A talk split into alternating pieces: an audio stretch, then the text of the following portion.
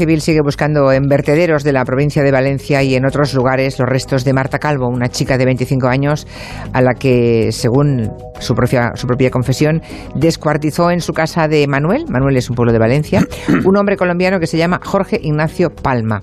Manu Marlasca y Luis Rendueles están aquí sentados. Buenas tardes. Hola, buenas tardes. ¿Qué tal? Buenas tardes. Van a contarnos, Manuel Luis, quién es este individuo y cómo conoció a Marta, la víctima por la que eh, está en prisión. ¿no? Empecemos por el final, por lo último que se sabe de esta historia terrible, porque se sigue buscando ¿no? el cuerpo de, de Marta Calvo. Según eh, el individuo que está en la cárcel, por su, su desaparición, se buscan eso que él contó: 10 bolsas de basura donde este hombre mmm, arrojó los restos ¿no? Mm, repartidos. Sí, eso es lo que ha contado él. Jorge Ignacio Palma ha confesado que troceó el cuerpo de Marta Calvo en 10 partes diferentes, que las metió en otras tantas bolsas de basura y que las fue dejando en varios contenedores. La Guardia Civil, y ellos afanará también muy pronto Lennon, que es un agente canino compañero de Dylan, el que estuvo aquí la semana pasada, está buscando cualquier rastro de Marta en vertederos, pero también en las dos casas que tenía el supuesto asesino en la provincia de Valencia. ¿Tenía dos, dos casas ese individuo? ¿Y a qué se dedicaba este hombre? Bueno, pues es un traficante de drogas. Jorge ya, Ignacio Palma es traficante de drogas, de cocaína concretamente. Tiene antecedentes al menos desde hace 15 años, desde el año 2004. Desde el verano pasado, cuando regresó a la zona, tenía dos casas diferentes, una en Lollería y otra en Manuel, y los dos contratos de alquiler, curiosamente, no estaban a su nombre, sino que estaban a nombre de su madre, Pilar. Los dos son pueblos que están a unos 40 kilómetros de Gandía, que fue el lugar a donde él llegó con su madre Pilar y con su abuelo materno, con Valerio.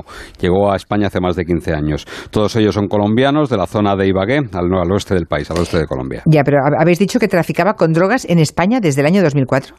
Sí, aquel año Nacho, entonces tenía 23 años, era muy joven, así le llaman sus amigos y su familia, ya fue detenido por un posible delito contra la salud pública en Extremadura, en la provincia de Badajoz. Cuatro años después, cuando tenía 27, ya había dado un paso más, un paso considerable en la carrera criminal y en abril de 2008 los carabinieri italianos lo detuvieron en Brescia, al sur del país. Nacho iba entonces en un Audi A4, iba acompañado de su abuelo materno, eh, que te acaba de decir Manu, Valerio, sí. entonces un anciano de 75 años. No iban haciendo turismo, sino que era el coche lanzadera, es decir, el que va delante de otro coche que es el que realmente lleva la droga y su misión es avisar si hay controles policiales o puede haber problemas en la carretera. Todos, el coche lanzadera y el coche de detrás, son detenidos, el abuelo, Nacho y un ciudadano rumano. Les pillan nueve kilos de cocaína en el segundo coche, Nacho pasa por la cárcel italiana y al salir regresa a España con su familia. Pero no, porque, porque vemos, no deja, no parece que deje el negocio del tráfico de cocaína, ¿no? Porque en el año 2017 este tal Nacho acaba detenido, esta vez por la Policía Foral de Navarra, en un piso de Pamplona. ¿Qué, qué hacía en Pamplona? Pues en ese momento Ignacio Palma formaba parte de una organización, de un grupo de delincuentes que lo que hacía era llevar cocaína de gran pureza a otro traficante, a otro colombiano afincado en Navarra, es decir, la llevaba desde, desde Levante hasta Navarra. Este último narco, el de Navarra, adulteraba luego la droga y la vendía casi siempre en locales de prostitución de Pamplona y de los alrededores de Pamplona.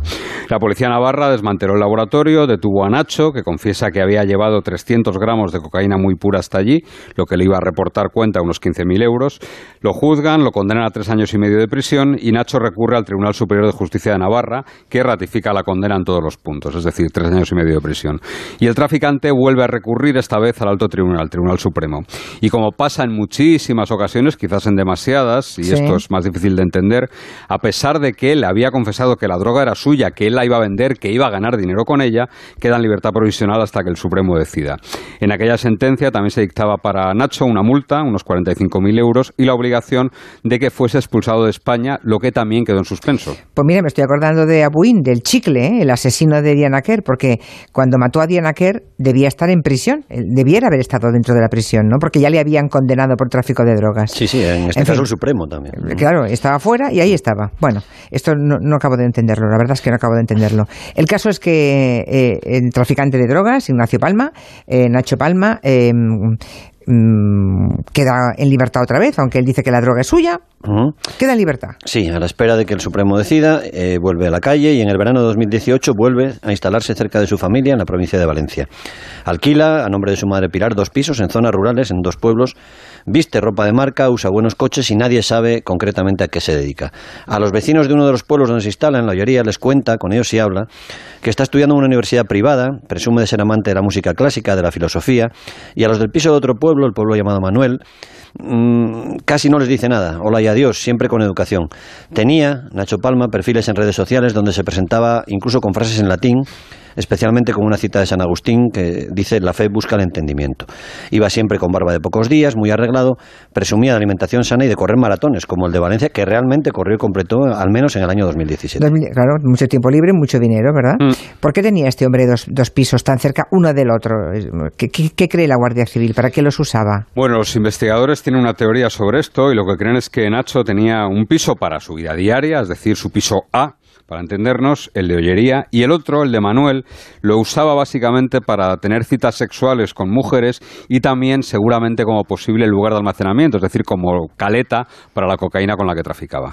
Bueno, pues ya hemos llegado ¿no? a ese piso de la población de Manuel, es donde este hombre, eh, Nacho Palma, lleva a Marta Calvo, ¿no? una chica de Valencia de 25 años, muy joven, que a día de hoy sigue desaparecida. Hablemos de quién es Marta y cómo se conocen, cómo conoce ella a este traficante de droga. Se conocen por internet Marta obviamente no sabía que Nacho tenía toda esa mochila, todo ese historial. Se conoce en una página web de contactos. Nacho dice que la última fue la segunda vez. Eh, lo cierto es que quedan en verse la noche del 6 de noviembre. Marta Calvo tenía 25 años, creció en un pueblo llamado Estivella, un pueblo chiquito de unos 800 habitantes en el interior de Valencia. Los padres eran un obrero industrial él y una empleada de un supermercado ella. Los dos se separaron, digamos, de forma poco amistosa. Marta lo llevó mal creció con su padre, tuvo algún episodio de anorexia, pero era bastante luchador y se había recuperado. Soñaba con ser modelo, trabajó por temporadas como camarera en dos bares del Puig, también fue cajera de supermercado, recepcionista en una piscina municipal. Tenía 25 años, era guapa, rubia, no había tenido suerte y digamos que fue perdiendo pie y entrando en el mundo de la noche y de contactos ocasionales por Internet. Su último proyecto era hacer un centro de estética al que iba a llamar Ponte Guapa y en ese mundo en Internet conoció a Nacho Palma en el mes de noviembre. Bueno, pues esta joven de 25 años, sin demasiada suerte, digamos, hasta ese momento, eh, llega con este hombre a, su casa en un pueblo pequeño de Valencia. Y antes de entrar, esto es importantísimo, porque igual si no lo hubiera hecho, ni siquiera le hubieran pillado a él, ¿no? Mm. Antes de entrar, escribe un WhatsApp a su madre y le manda la localización exacta de dónde está entrando, ¿no? Sí. Es la madrugada del día 6 de noviembre y por lo que se sabe después, quizás es la noche en la que ella va a morir, sí, sí, va a ser asesinada. Esa es la noche en la que muere, la madrugada del 6 ah. de, noviembre. Todos los investigadores de la Guardia Civil y también el supuesto asesino Nacho Palma coinciden en que Marta no salió con vida de ese piso de Manuel. El tipo, que ahora está encarcelado, que hoy mismo se ha ratificado su prisión, en una, se le ha presentado ante un juzgado nuevo ah. y ha decretado su prisión, aunque él no ha querido declarar, digo que él mismo asegura que los dos participaron libremente en un acto sexual en el que también había mucha cocaína por medio. En el argot de Nacho Palma se conoce a ese tipo de juerga como fiesta blanca y es algo muy peligroso. Una fiesta blanca, imagino que mm, se refiere a la cocaína, claro. Sí, sexo con cocaína, pero además con una práctica de riesgo en el que la cocaína se coloca en los órganos sexuales de quienes participan en esas relaciones. Y es una práctica de riesgo porque al colocarse la droga físicamente ahí, en zonas del cuerpo tan sensibles, con muchos vasos sanguíneos, nos han explicado hmm. algunos expertos que se quintuplica, se multiplica por cinco el riesgo de sufrir algún, algún problema de salud, de sobredosis o de episodios graves. Y mm, eso es lo que cuenta este hombre, Nacho Palma, hmm. que estaban haciendo una fiesta blanca y que, y que Marta se murió, ¿no? Esa es su versión. Eso es, él dice que tuvo mucho miedo, que cuando se dio cuenta de que había muerto, pues que, que se asustó mucho y que no se le ocurrió otra cosa que descuartizarla. Que lo hizo, eso sí, de forma muy metódica. Troceó el cuerpo de Marta, lo metió en 10 trozos, metió cada uno de esos trozos en 10 bolsas, en bolsas de basura y las fue dejando en diferentes contenedores. Lo cierto es que la joven valenciana, como te decíamos antes, no salió viva ya de esa casa de Manuel. El día 8 de noviembre era el cumpleaños de Nacho Palma, cumplió 38 años. Su madre Pilar le llamó por teléfono desde Mallorca, donde vive, y le notó algo triste, algo compungido. La mujer cogió un avión y se presentó en Valencia para intentar animar a su hijo sin saber evidentemente lo que había pasado. Eh, su hijo que estaba triste y solo y que imaginó por las horas, cuando habla con su madre es cuando está eh, supuestamente descuartizando el cuerpo de Marta. ¿no? Pues muy posiblemente. Su madre llega a Valencia, su madre lo ve raro y coge un avión al momento. ¿eh? Su madre llega a Valencia, le ayuda a limpiar el piso. también supuestamente sin saber nada de lo que había ocurrido allí, en teoría. Y llega el día 9 de noviembre, dos días después de la desaparición de Marta. ¿Qué pasa? eh, bueno, ya el, el presunto asesino ya ha limpiado la casa, se ha deshecho del cuerpo y en ese momento alguien llama a la puerta y es la madre de la chica que ha descuartizado. Sí, eso es. Eh, recuerda que antes de entrar en la casa Marta Calvo había mandado a su madre un mensaje. Con la localización exacta. Exacto, exacto. Como dos días después la madre no lograba encontrarla, no lograba localizarla, no contestaba sus llamadas, la mujer se plantó físicamente en esa casa del pueblo de Manuel y allí le abrió la puerta el propio Nacho Palma. Ella le preguntó por su hija, por Marta, y él le dijo allí mismo que no conocía a ninguna Marta y que no sabía de quién le estaba hablando. La madre no se fió, se fue de allí con mala espina y se fue a poner directamente la denuncia a la comisaría de policía. Y ahí es cuando empieza la, la búsqueda de Marta Calvo, ¿no? Y este hombre, uh, un traficante de drogas colombiano, pues decide esconderse. Entonces desaparece. Desaparece completamente y no se sabe dónde ha estado. De hecho, todavía no sabemos eh, dónde, dónde ha pasado este tiempo desde el día 9 de noviembre que se presenta esta denuncia hasta la madrugada del pasado miércoles, que fue cuando se entregó. La Guardia Civil va estrechando el cerco contra él. Descubren, por ejemplo, que el coche que habitualmente utilizaba se lo ha entregado a un amigo y que le ha dado órdenes de que lo desguazara, de que se deshiciese de él. Localizan a la madre de Nacho, que el lunes 2 de diciembre pasa varias horas declarando en el cuartel de la Guardia Civil de Carcaixent y el miércoles, como te decía, poco antes de las 4 de la mañana, Ignacio Palma aparece en ese mismo cuartel, en el de Carcaixent, y se entrega. A los agentes que acuden a hablar con él les dice, yo soy el hombre que están buscando. Y entonces a esos agentes de la policía, la Guardia Civil decís, ¿no? Sí. Vale, eh, él dice que ha matado a Marta y que la ha descuartizado, pero, pero, pero, unas horas después llega su abogado y Palma lo que hace es cambiar un poquito su versión.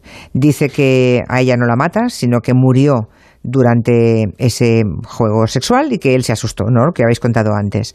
La pregunta es, ¿qué gana dando ese cambio a la versión? Porque creo que gana mucho, ¿no? O sea, porque Sí. él ya está admitiendo que sí que troceó un cadáver ahí. Sí, pero parece una confesión bastante calculada. ¿eh? Descuartizar un cadáver, esto va a sonar raro, pero descuartizar un cadáver, hacerlo trozos, tirarlo donde sea, no es un delito en España. ¿eh?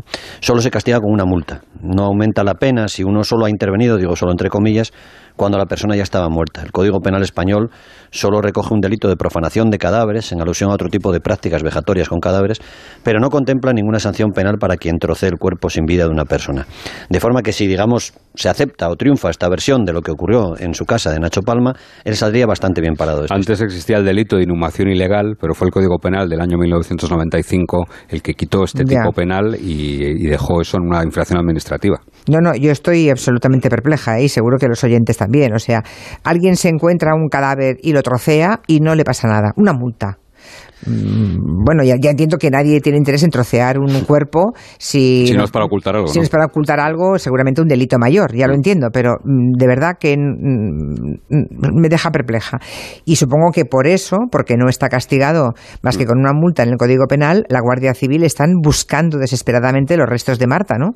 Para poder hacer la autopsia y, y encontrar pruebas que, que demuestren que este hombre la asesinó, si es que la Sí, lo que pasa es que el acusado también ha sido muy inteligente en esto. Si se encontrara, por ejemplo, sangre en el piso de Manuel, gracias a alguno de los agentes caninos que conocimos aquí la semana pasada, Sí. el acusado puede decir que sí, que claro, que hay sangre porque la, la descuartizó allí. ¿no? Ya, ya, ya, ya. Además, todo indica que lo que está él es tratando de repetir, de salir igual de airoso que en el episodio que protagonizó en abril del año 2017 y del que salió, como digo, muy bien parado. Vamos a ver ahora, ¿qué, qué ocurrió entonces? Hablamos de hace dos años y pico, ¿no? ¿Qué ocurrió en el 2017?